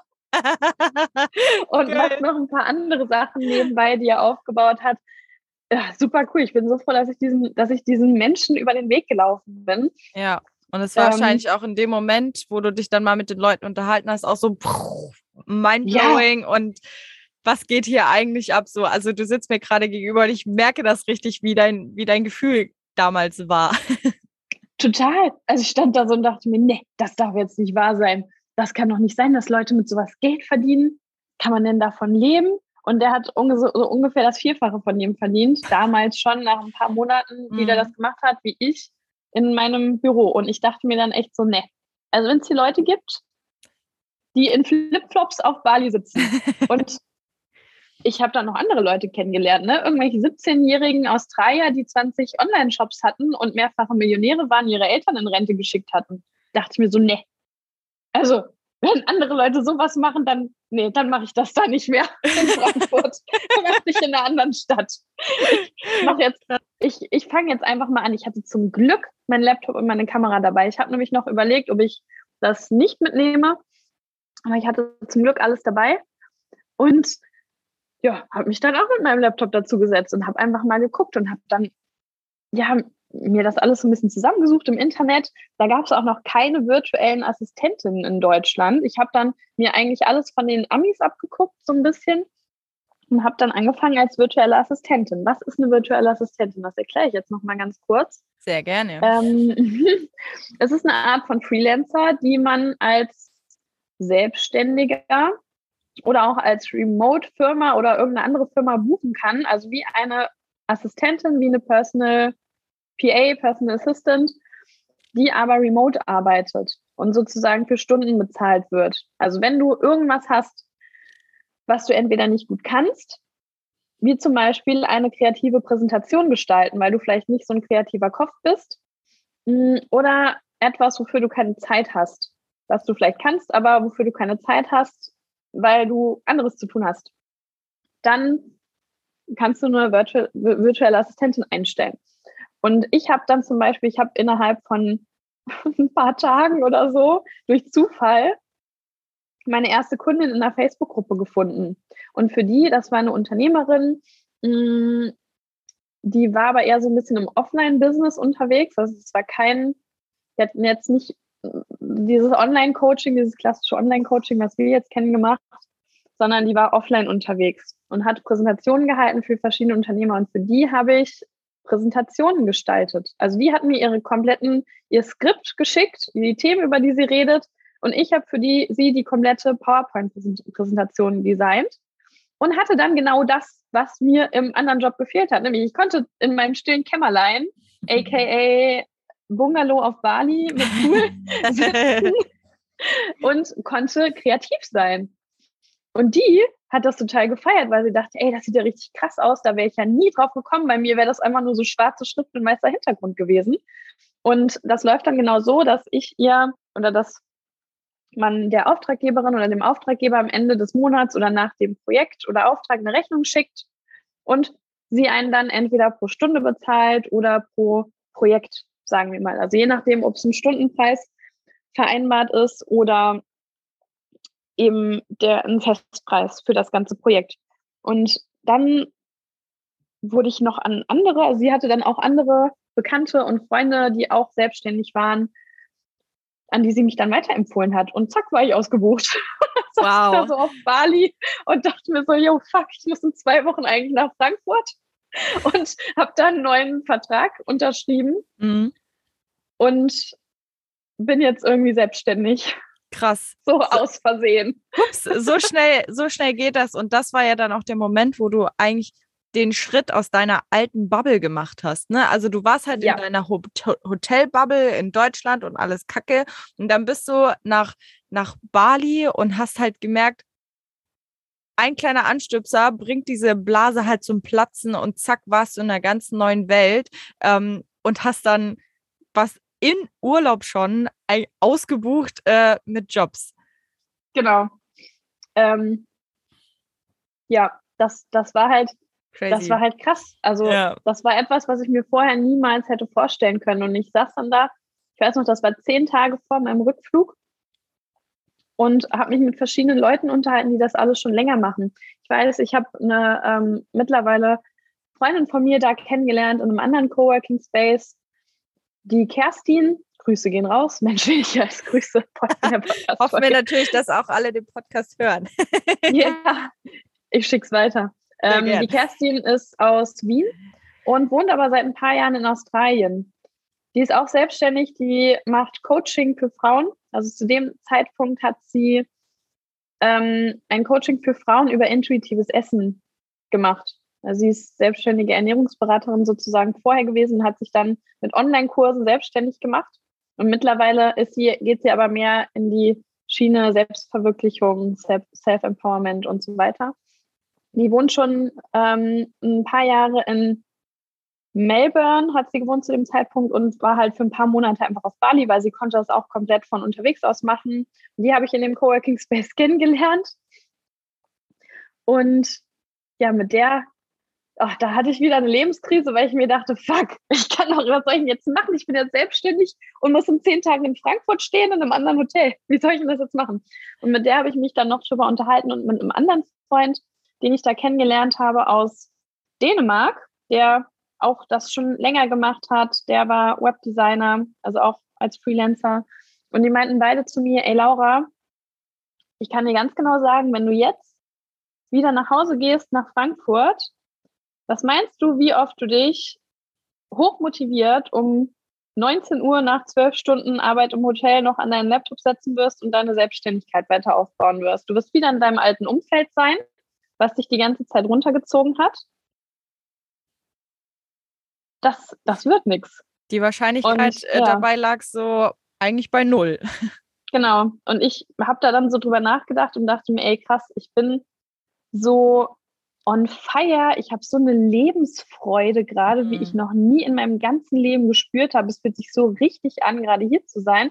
Es hat sich vorher noch nie etwas so richtig angefühlt, wie diese vier Wochen zu dem Zeitpunkt, die ich auf Bali war und einfach in diese Selbstständigkeit reingerutscht bin. Und dachte mir dann so, ey, ich bin gerade in so einem Umfeld, wo ich so viel lernen kann und wo ich so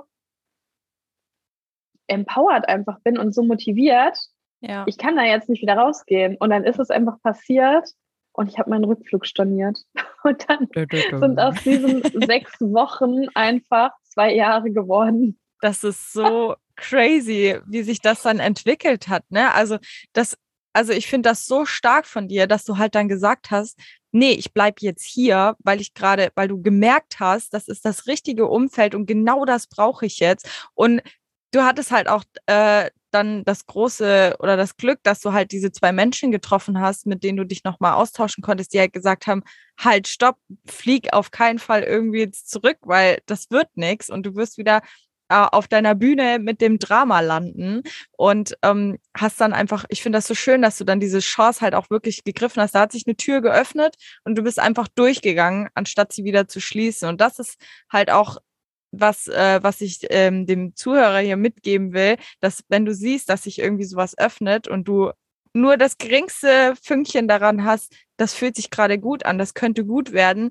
dann, dann nutze diese Chance und nimm den Türgriff und steig da durch, weil meistens passiert dann was ganz Großartiges, wo halt wie jetzt zum Beispiel bei Laura das ganze Leben einfach verändern kann. Ja, genau das. Und die meisten Leute, denen sich so eine Tür öffnet, die gehen halt einfach nicht durch. Ja. Und ich vorher auch nie. Bei mir haben sich wahrscheinlich, kann ich mich nicht mehr dran erinnern, aber 100.000 Türen schon geöffnet. Ja. Und ich war immer so, äh, nee, ich will lieber in dem Leben bleiben, was mich ankotzt und was ich scheiße finde. Weil das andere, das, das könnte ja schief gehen oder da könnten ja andere schlecht drüber reden oder zigtausend andere Ängste, die man an diesem Punkt so hat. Ja. Ja, das. Genau. Ja. Und es ist alles, auch wenn sich das jetzt völlig utopisch anhört, ne? wenn man sich erstmal für etwas entscheidet, dann werden sich zigtausend Türen öffnen und die Sachen oder alles, was danach folgt, das wird sich genauso fügen. Ähm, ich stand natürlich auch vor Herausforderungen dann dadurch. Also ich habe natürlich noch mein voll möbliertes WG-Zimmer gehabt in Frankfurt zu dem Zeitpunkt, wo mein ganzer Krempel war.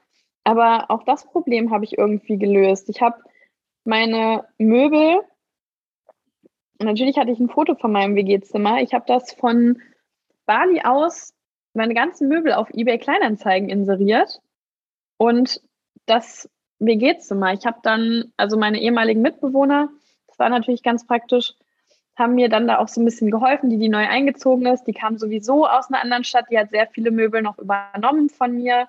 Und der komplette Rest hat einfach ein Umzugsunternehmen komplett zusammengepackt, was ich auch auf eBay Kleinanzeigen gefunden hatte. Und von Frankfurt 200 Kilometer weiter nach in einen kleinen Ort neben Kassel, Bad Arolsen nennt er sich, zu meiner Oma gefahren und dort in den Keller gestellt. Und das ja. war innerhalb von einem Tag gegessen, die Sache. Und dann war ich frei. Das ist so krass, ja. Das, da sieht man halt auch mal wieder einfach diese Kraft vom Internet. Ne? Du musst halt einfach nicht vor Ort sein, sondern du kannst halt am anderen Ende der Welt sitzen und irgendwie jetzt zum Beispiel auch organisieren, dass halt dein WG-Zimmer freigeräumt wird und dass du halt gar nicht mehr erst zurück musst. Es ist so. Und das, das Wichtige ist, es gibt immer so Leute, ne, die, du musst halt einfach für, je, für jedes Problem gibt es eine Lösung. Und es gibt aber immer so Leute, die finden für jede Lösung finden ein Problem. Und ja. genau das musst du irgendwie schaffen, umzudrehen. Weil dann funktioniert das auch alles. Es gibt für alles gibt es irgendeine Lösung, die du finden kannst. Ja, ganz wichtig auch einfach, wenn man den Weg gehen will, lösungsorientiert zu denken, dass man nicht in Problem denkt, wie du eben gesagt hast, sondern halt wirklich in Lösungen und sich halt nicht jetzt erstmal noch drei Stunden drüber aufregt, warum jetzt, keine Ahnung, äh, das Auto kaputt ist, sondern halt sofort im Moment noch eine Lösung findet, weil dann macht man krasse Fortschritte und dann es hat das, nimmt das Ganze auch eine ganz andere Geschwindigkeit an. Genau so ist es. Und die, die Entwicklung, die man macht mit solchen Herausforderungen, die ist so krass. Ich bin da so krass dran gewachsen. Ähm, wobei ich auch dazu sagen möchte, ich will jetzt gar nicht sagen, dass es das Nonplusultra ist, sofort alles zu kündigen, alles zu verkaufen. Also ich habe meine kompletten Klamotten, meinen ganzen Kleiderschrank, alles gespendet, alles, was ich nicht dabei hatte. Ich hatte nur, ich war mit zwei Koffern auf Bali, einem kleineren und einem größeren. Und mit alles, was ich in diesen zwei, in diesen zwei Koffern hatte, habe ich für die kompletten zwei Jahre gebraucht. Und wenn ich mal irgendwas anderes noch brauchte, das habe ich mir da dazu gekauft. Ähm, ja, ich möchte es gar nicht so als das Nonplusultra hinstellen, dass man jetzt alles verkaufen muss, alles kündigen muss, dauerhaft um die Welt reisen muss als digitaler Nomade. Das war für mich der richtige Weg, aber das ist es nicht für jeden. Für manche, also jeder hat ja eine verschiedene, eine unterschiedliche Definition von Freiheit. Und ich brauchte erstmal dieses komplett Ausbrechen, um danach mir zu überlegen, okay, wo will ich ankommen? Ja. Aber für manche, also oder für andere bedeutet es, bedeutet es ja, bedeutet Freiheit vielleicht, ey, ich habe jetzt schon zwei Kinder, ich habe einen Freund oder bin verheiratet. Die ultimative Freiheit wäre für mich, wenn ich mehr Zeit mit meinen Kindern haben kann und von zu Hause aus arbeiten kann und nicht mehr ins Büro gehen muss und wenn mein Kind mal krank ist, da irgendwie einen Ersatz finden muss, sondern alles von zu Hause aus machen kann, mir den Weg zur Arbeit sparen kann und mehr Zeit für meine Kinder oder meine Familie zu haben. Oder für andere bedeutet Freiheit vielleicht auch einfach, okay, ich möchte meine Wohnung in Deutschland behalten und einfach dann reisen, wenn ich Bock drauf habe und einfach mal sagen zu können, yo, ich bin jetzt für drei Monate an der Algarve und arbeite vom Laptop aus. Oder ja. vielleicht komplett an die Algarve auszuwandern und sich da eine Base aufzubauen. Also das alles ist ja in gewisser Weise Freiheit und jeder muss für sich selbst erkennen, was er unter Freiheit versteht. Absolut, ja, bin ich äh, ganz auf jeden Fall d'accord damit, was du sagst. Es ist eben nicht immer nur ähm, das oder das digitale Nomadentum heißt ja nicht immer automatisch, du musst jetzt Vollzeit eben auf Reisen sein, sondern es kann auch einfach nur die Möglichkeit oder sein, dass man die Möglichkeit hat zu reisen, wenn man es denn möchte und nicht auf seinen Urlaub warten muss, den man vielleicht schon im Dezember irgendwie vorgeplant abgeben muss beim Geschäft, so wie es bei mir damals immer war, sondern dass du, wenn du Bock hast, einfach losziehen kannst. Ja, genau das ist das Ding. Oder sich vielleicht einfach die Leute aussuchen kann, die man um sich herum hat, die Leute, mit denen man sich umgibt ja. und die nicht einem sozusagen zugeteilt werden, ähm, wie Kollegen oder sowas. Und ja, das mit dem, oh, das mit dem Urlaub, da hast du gerade noch, da hast du gerade was gesagt, dass wenn ich auch von Freunden immer so höre, ja, also ich muss meinen Urlaub für das nächste Jahr schon äh, zwei Jahre im Voraus im September eingereicht haben. Da denke ich mir so, hä, ich weiß doch jetzt noch nicht, wann ich in einem Jahr in Urlaub fliegen will und wohin. Ja. Wie lange? Ja, das war bei mir ja immer so extrem. Ne? Ich musste im spätestens November, glaube ich, November oder Dezember, musste ich meinen Urlaub fürs komplette nächste Jahr abgeben. Ähm, und natürlich wusste ich da noch nicht, ähm, wann ich jetzt irgendwie wohin reisen will, sondern du hast halt einfach ein paar Wochen angegeben und dann hast du dich halt danach gerichtet und bist halt damit gereist, aber du bist halt nie dann wirklich in Urlaub gegangen, wenn du es halt gebraucht hast, sondern du hast halt warst halt wieder so abhängig von anderen, hast nie auf so auf das eigene Gefühl gehört, auf die eigenen Bedürfnisse und das ist halt ganz ganz anders, wenn man eben selbstständig ist, weil du einfach immer entscheiden kannst, arbeite ich heute oder nehme ich mir jetzt einen Tag frei ähm, weil man einfach diese Freiheit hat und das gibt einem so krass viel Lebensqualität. Ja, genau, das ist es. Und was wollte ich gerade noch sagen? Jetzt ist es mir leider entfallen. Ach so, ja, genau. Zum Thema, zu dem, was du gerade gesagt hast, zu dem, zu dem Urlaub, ähm, dass du dich noch nicht oder noch nicht genau weißt, wo du, wann du Urlaub machen willst und wie lange dass du das schon im September einreichen musstest. Eine andere Form von Freiheit ist es zum Beispiel, Flüge zu stornieren. Ich bin Queen im, ah oh nee, ich gehe morgen nicht zum Flughafen, weil ich will noch zwei Wochen länger bleiben, obwohl mein Rückflug morgen geht. Ich, es gibt, ich habe eingeführt, dass ich nur noch One-Way fliege, Sehr weil gut. ich irgendwann gemerkt habe, so, ich habe jetzt die letzten zehn Male habe ich direkt mit Rückflug gebucht ne, und habe null Rückflüge angetreten. Super. da habe ich einmal in Kuala Lumpur gemacht. Da bin ich für ein Wochenende nach Kuala Lumpur geflogen und bin dann einfach zwei Monate versackt, weil es dann irgendwie so cool war und dachte mir so, boah, nee, eigentlich habe mir dann ein Apartment da halt genommen für zwei Monate. Meinen ganzen Krempel hatte ich noch auf Bali in meiner, ähm, in der Villa, wo ich gewohnt habe zu dem Zeitpunkt. Oder jetzt auch ähm, vor ein paar Wochen wollte ich, also ich tanze ja Salsa und Bachata und ich habe auf Instagram ein Reel gefunden. Für die, die nicht wissen, was Reels sind, die vielleicht ganz neu in der Materie sind, das sind kurze, kurze Videos. Ähm, ja. Anders kann ich es gar nicht zusammenfassen. Was sind denn Reels? Genau, das sind kurze Videos, die so 15 Sekunden gehen. Ähm, das sind einfach kurze Videos. Dann habe ich ein Reel gefunden von einer Tänzerin, aus Malaga und ich dachte mir so, wow, krass, die, das, oh, ich habe noch nie jemanden schöner tanzen sehen. Habe ich mit der geschrieben über Instagram, habe ihr einfach nur ein Kompliment gemacht eigentlich. Ich meine so, ey, du bist die hotteste Tänzerin, die ich jemals gesehen habe. Du tanzt wirklich so schön, muss ich einfach mal sagen. Und dann hat sie mir geantwortet nach ein paar Tagen und dann haben wir halt so gequatscht und dann sind wir darauf gekommen, dass sie Salsa-Lehrerin ist. Und wie ich halt so bin, dachte ich mir so, ja krass, lass mal nach Malaga fliegen. Und dann habe ich mir einfach für so ein paar Tage später einen Flug nach Malaga gebucht, um Privatunterricht bei ihr zu nehmen. Mega. Und das hätte, das hätte niemals geklappt, wenn ich noch in einem Angestelltenverhältnis gearbeitet habe. Weil geh mal zu deinem Chef und sag, ey, yo, ich brauche in drei Tagen Urlaub, weil ich muss nach Malaga Salsa tanzen. Absolut, ja. ja. ja, der zeigt den Vogel, ich so, ja genau, äh, du bleibst mal schön hier, sagt der Chef dann zu dir. Geht nicht aus betrieblichen Gründen. Ja, richtig. Ja. Laura, du warst dann äh, ganz kurz zurück, du bist dann auf äh, Bali geblieben oder in Bali geblieben und äh, hast da dein Ding dann gemacht, hast alles an Nagel gehängt, zu Hause alles aufgegeben und bist deinen Weg gegangen. Wo bist du heute? Wie sieht dein Leben jetzt heute aus? Das ist eine gute Frage. Wo bin ich heute? Jetzt gerade bin ich tatsächlich wieder in Deutschland weil ich mit der Zeit drauf gekommen bin, nachdem ich so zwei Jahre durch die Gegend getravelt bin. Ich habe danach noch ein halbes Jahr in Thailand gewohnt, in Chiang Mai. Und dachte mir irgendwann so, boah, jetzt habe ich mal wieder Bock nach Hause zu gehen.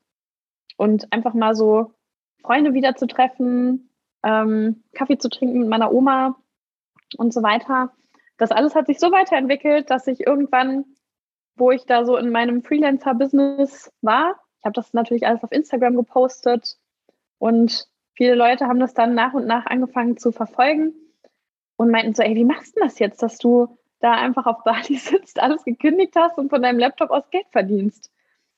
Und dann habe ich irgendwann angefangen, den anderen auch zu helfen nach so einer Weile, wo ich das dann halt schon drauf war, hatte und habe angefangen, Coachings anzubieten, weil mich immer mehr Leute gefragt haben und habe dann, ja, anderen Leuten geholfen, sich halt auch als Freelancer irgendwas aufzubauen, egal ob das auch das ist, was ich gemacht habe. Also ich bin dann nach und nach, ähm, war ich nicht mehr virtuelle Assistentin und habe nicht mehr so alles querbeet angeboten, sondern habe mich so ein bisschen auf Social Media spezialisiert. Ich war dann Community Manager und habe Content kreiert für andere Accounts, habe in anderen Accounts Nachrichten beantwortet. Ich habe mit so banalen Dingen Geld verdient, wie Kommentare in Facebook-Gruppen beantworten für andere. Also in irgendwelchen großen Facebook-Communities im Namen von anderen, also von anderen Accounts aus, ja. ähm, wo ich dann die Zugangsdaten hatte und habe für die sozusagen Kommentare beantwortet oder irgendwelche Postings erstellt und so. Das waren auch Coaches. Und ja, dann habe ich irgendwann Coachings angeboten und habe anderen geholfen, okay, hier guck mal, Freelancer, machst du so, so machst du Kunden finden, so schreibst du die Rechnung, das und das nimmst du pro Stunde. und das waren dann irgendwann so ganz unterschiedliche Leute. Die eine war dann eher so, eine, so ein kreativer Kopf, hat angefangen, Logos zu designen und sowas. Eine noch andere war halt eher so ein, so ein bisschen analytisch, eher so die äh, logische, analytische Men Menschentyp. Und hat dann eher so Backoffice-Sachen gemacht, ähm, Sachen, Leuten Sachen im Hintergrund abgenommen als virtuelle Assistentin. Eine ganz andere bietet Videoschnitt an für Online-Kurse. Und solche Sachen haben sich dann daraus kristallisiert und dann irgendwann so war mein kompletter Tag einfach mit Coaching-Calls gefüllt und ich dachte mir so, ja krass, jetzt habe ich ultra viele Kunden hier am Start, gar keine Zeit mehr, gar keine Zeit mehr für meine Freelancer-Sachen und habe auch ansonsten keine Zeit mehr für irgendwas anderes. Und dann habe ich angefangen, weil da hatte ich bestimmt schon über 20 Leuten geholfen, sich eins, also eins zu eins geholfen. Wir haben uns dann immer in Videocalls getroffen, die waren alle in Deutschland, das auch aufzubauen. Dann dachte ich mir irgendwann, okay, ich erzähle eigentlich immer wieder das Gleiche. Ich packe jetzt alles, was ich erzähle, weil ich kenne jetzt schon die ganzen Probleme, die die Leute haben und vor welchen Herausforderungen die stehen und was die dazugehörigen Lösungen sind. Ich packe das jetzt alles in Videos. Und dann kam nach und nach immer mehr dazu, sodass ich heute einen Videokurs habe, wo ich eben ganz genau erkläre, wie man sich als Freelancer, vor allem im Social-Media-Bereich, aber geht natürlich auch in anderen Bereichen, in anderen Freelancer-Bereichen, wie man sich selbstständig macht und wo eben alles von A bis Z beantwortet wird. Also wie man seine Kunden findet, wie das überhaupt funktioniert, was braucht man für ein Mindset oder vor allem für für ein Mindset beim Thema Geld, wenn es um sowas geht. Wie melde ich mein Gewerbe an? Ist auch immer so eine Frage, wo man am Anfang, die so ein bisschen beängstigend ist, was ich auch verstehen kann. Ähm, wie schreibe ich Rechnungen? Wie mache ich das alles? Wie setze ich das alles so auf, dass ich es von unterwegs aus machen kann? Und das hat sich dann so daraus entwickelt. Und ja, den Online-Kurs, da kann man sich oh, online haha, für anmelden. ähm, bekommt dann direkt die Zugangsdaten, kann sich einloggen, bekommt lebenslangen Zugang und kann das eben machen, egal wo man ist, weil ich möchte natürlich die, die das machen, dass sie nicht unbedingt bei mir vor Ort im Wohnzimmer sitzen müssen. Die wollen ja auch ortsunabhängig sein, sondern die können das von überall aus zu jeder Zeit sich angucken. Und genau, ich lade da immer wieder neue Sachen hoch und kann das natürlich auch von überall aus machen. Ich bin jetzt gerade an dem Punkt, dass ich mir wieder ähm, eine feste Base aufgebaut habe und von da aus reise, wann ich Bock habe. Also ich habe keine Lust mehr dauerhaft zu reisen, aber ich möchte einfach diese Freiheit mir behalten. Ey, ich flieg los. Ich habe jetzt wieder eine eigene Wohnung. So richtig mhm. und einen festen Freundeskreis um mich herum und flieg einfach los für ein paar Wochen oder ein paar Monate, wenn ich Bock drauf habe. Genau, das ist so die Ist-Situation und alles, was daraus noch entstanden ist. Ich habe nebenher mache ich noch ein paar andere Sachen, aber da kann ich noch nicht drüber reden. genau, also man sieht, oder ich möchte auch die, die jetzt zuhören, dazu ermutigen, nicht entmutigen, hätte ich fast gesagt, ermutigen. Falscher Buchstabe gerade reingerutscht beim Reden. Äh, ermutigen, einfach mal anzufangen. Weil, wie ihr gerade bei mir gehört habt, ich habe mit der einen Sache angefangen, mit dieser virtuellen Assistententätigkeit, ähm, Präsentationen gestalten für jemand anderen, die ich in einer Facebook-Gruppe, das muss man sich mal reinziehen. Ich habe das in einer Facebook-Gruppe bekommen, diesen Auftrag. Da hätte ich früher, hätte ich, dachte ich mir halt so, hä, wie, der, wie bekommst du denn an die Aufträge? Es kann doch nicht sein, dass du das in Facebook-Gruppen findest. Ja. Muss man doch hier Kundenakquise und irgendwelche Leute anrufen? Ja. Und ich halt direkt so, nee, ich hasse Telefonieren, ich rufe niemanden an. ähm, genau, also einfach mal mit etwas anzufangen und den Dingen einfach mal seinen Lauf zu lassen. Weil wenn, sobald ihr mit irgendwas anfangt, werden sich, wird sich die nächste Tür öffnen und da geht, dann geht ihr da wieder durch und danach öffnen sich wieder noch drei andere Türen. Dann könnt ihr euch denken, ey, gehe ich jetzt dadurch, mache ich das, mache ich Coaching oder ich mache jetzt hier, mache aus meiner Freelancer-Tätigkeit eine Social-Media-Agentur und stelle noch weitere Leute ein, stelle noch irgendwie Fotografen ein oder noch Social-Media-Manager und bin nur noch so der, der die Fäden zieht. Oder ich mache vielleicht was ganz anderes noch. Also ihr werdet, wenn ihr erstmal mit irgendwas anfangt, neue Skills dazu bekommen, dazu lernen, die euch wieder neue, neue Möglichkeiten oder neue Türen öffnen werden und natürlich auch Unmengen an neuen Leuten kennenlernen, durch die ihr wieder neue Inspirationen bekommt, vielleicht, die vielleicht zu irgendwelchen Businesspartnern werden, habe ich auch schon oft gesehen. Ja. Oder irgendwas, irgendwas ganz anderes. Ja. ja. Also einfach, einfach mal machen könnte ja gut werden.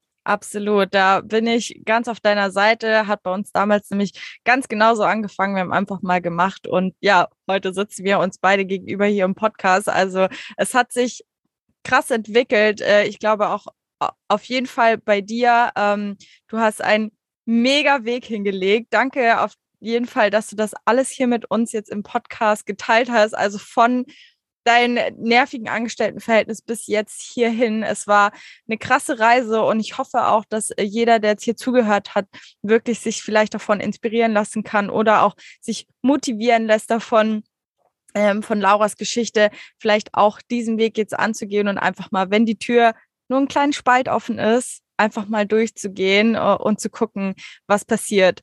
Laura, ähm, wo finden dich die Leute, wenn sie mehr über dich erfahren möchten?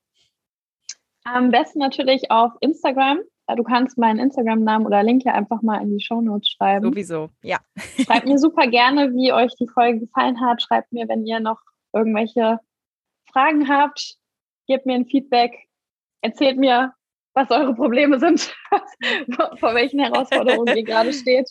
Genau. Und ähm, ja, schreibt mir auch super gerne euer größtes Learning aus dieser Podcast-Folge oder was ihr so mitgenommen habt. Ja, unbedingt. Ja, vielen lieben Dank, Laura, dass du da warst. Ähm, ich freue mich riesig und ich hoffe, ähm, das war nicht das letzte Mal vielleicht hier im Podcast und dass wir uns irgendwann mal wiedersehen oder hören. Und jetzt wünsche ich aber erstmal dir als Zuhörer einen fantastischen restlichen Tag, wo auch immer du gerade steckst. Und wir hören uns bei der nächsten Podcast-Folge. Laura, ich überlasse dir das letzte Wort. ja, vielen Dank erstmal, dass ich hier sein durfte. Und ja, das, was ich dir als Zuhörer jetzt gerne noch mitgeben würde, ist, fang einfach an. Was, was anderes kann man eigentlich gar nicht sagen. Fang einfach mal an. Das ist, das, das ist der, der, der größte Punkt, woran Leute scheitern. Sie fangen nicht an, sie konsumieren und hören sich Sachen an und lassen sich überall inspirieren und laden sich hier noch was runter, laden sich da noch was runter, lesen sich alles durch, aber sie kommen nicht in die Umsetzung. Und das ist letzten Endes der Punkt, woran die meisten schon scheitern, nämlich indem sie es gar nicht probieren. Ich habe mal neulich ein, ein, ein cooles Bild gesehen oder einen coolen Spruch gelesen da steht drauf, wer möchte Veränderung? Und da heben natürlich alle die Hand. Und darunter steht, wer will sich verändern? Und da hebt auf einmal niemand mehr die Hand. Und genau das ist der Punkt. Du musst dich, du musst anfangen, dich zu verändern, um dein Leben und dein Umfeld zu verändern. Mega. Das war das Wort zum Sonntag. Mega dir. Danke dir. Danke dir, Laura. Sinne, ciao. Ciao, ciao. Oh wow, das Interview mit Laura ist zu Ende und ich freue mich, dass du bis zum Schluss jetzt dran geblieben bist. Die Story von Laura hat mich heute auf jeden Fall auch nochmal umgehauen und was kannst du dir jetzt aus dieser Folge auf jeden Fall mitnehmen? Erster Punkt wäre definitiv, dass ein Drama immer ein Drama bleibt, auch wenn du die Bühne änderst. Auch wenn du vielleicht die äußeren Umstände änderst, aber das Grundprinzip gleich wird, wirst du trotzdem eventuell unglücklich bleiben in deinem Job. Zweiter Punkt ist definitiv das Umfeld. Bedeutet, schaffe dir das richtige Umfeld aus Menschen, das dich vorantreibt, das dich weiterzieht. Lauras Zitat, sei immer der Dümmste im Raum. Der dritte Punkt, wenn sich eine Tür öffnet, auch wenn es so ein klitzekleiner Spalt ist, schau da unbedingt mal durch und am besten nimm den Türgriff in die Hand, öffne sie und geh durch diese Tür auch hindurch nutze Chancen, wenn du sie siehst und ergreife sie, denn in den meisten Fällen wird sich daraus immer, immer was Gutes ergeben. Ich freue mich mega, dass du bei dieser Podcast-Folge dabei bist und ich hoffe, wir hören uns spätestens in der nächsten Podcast-Folge. Ich würde mich freuen, wenn du uns auf Instagram, ich verpacke dir den Namen in die Show Notes, ein Feedback zu dieser Folge gibst und du dann bei der nächsten Folge wieder reinhörst. Bis dann wünsche ich dir einen schönen Tag und wir sehen uns.